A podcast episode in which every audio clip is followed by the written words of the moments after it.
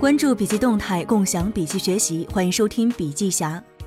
今天就企业家和生意人的区别在于“战略”两字，与大家分享亚马逊与可口可乐的两个案例。了解更多内容，可以阅读全文。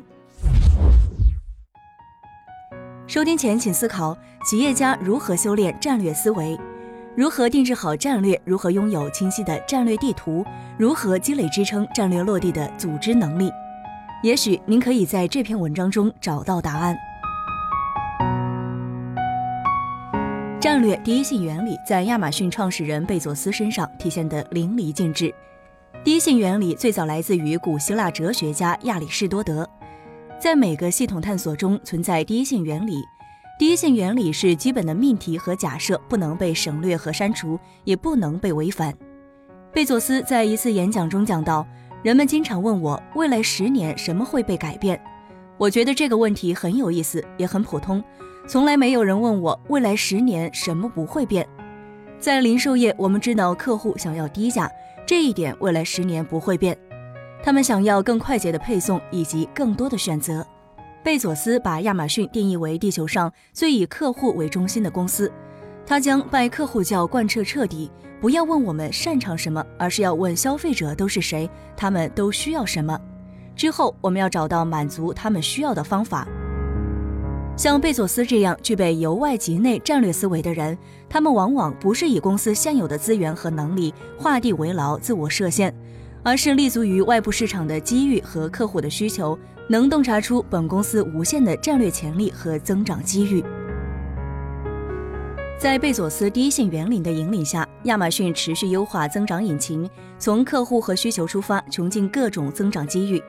亚马逊从一个简单的在线图书销售公司，一步一步扩展到在售商品种类多达二十三万种，开创出 Kindle 这样革命性的产品，又超越现有领域，开拓全新领域，创立了 AWS 云服务公司。亚马逊还一度被认为是 Netflix。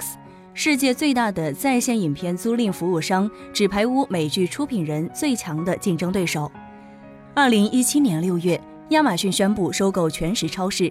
这次战略并购用一句话概括，就是亚马逊在沃尔玛成为亚马逊前成了沃尔玛。尽管如此，贝佐斯的战略宣言依然是我们不是做零售的。郭思达在走马上任可口可乐的董事长之后，进行了内部访谈调研，发现可口可乐内部有两大阵营，一大阵营是骄傲自豪，因为可口可乐在全球的市场占有率是百分之三十五点九，世界第一，而且远超百事可乐和七喜。但是另一派阵营却与之相反，他们悲观彷徨。可口可乐连续几年都达到了全球第一的市场占有率，近几年的增长速度在下降，我们已经看到了增长的天花板。华尔街的证券分析师们已经在为可口可乐唱挽歌了。郭思达把所有可口可乐高管层聚在一起，开了一次战略研讨会。他做了一次大概五分钟左右的演讲，这段演讲被定义为商业史上最经典的一次演讲。演讲内容大概是这样的。走马上任两个礼拜，我访谈了很多经理，发现我们内部经理人分了两个阵营，一大阵营是骄傲和自豪，另一大阵营是悲观和失望。无论你是骄傲和自豪，还是悲观和失望，你们都有一个共同的基础，是我们的市场占有率全球第一，达到了百分之三十五点九。但是我今天要告诉各位的是，这个客观的基础，市场占有率的数值是完全错误的。下面的经理人都听傻了，说：“可能错误吗？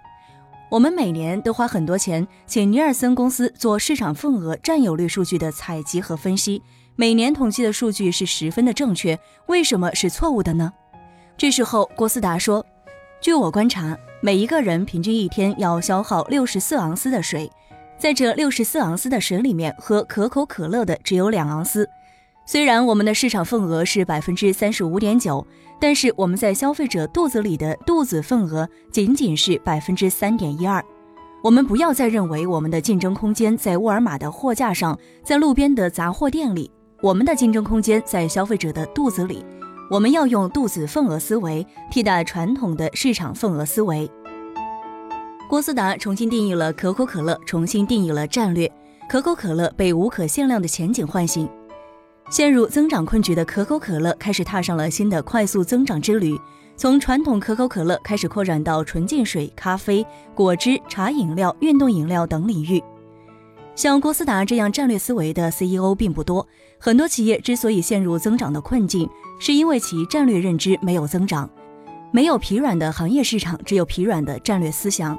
当我们把战略起点放在客户及客户需求上时，展现在我们面前的将是无限的增长点。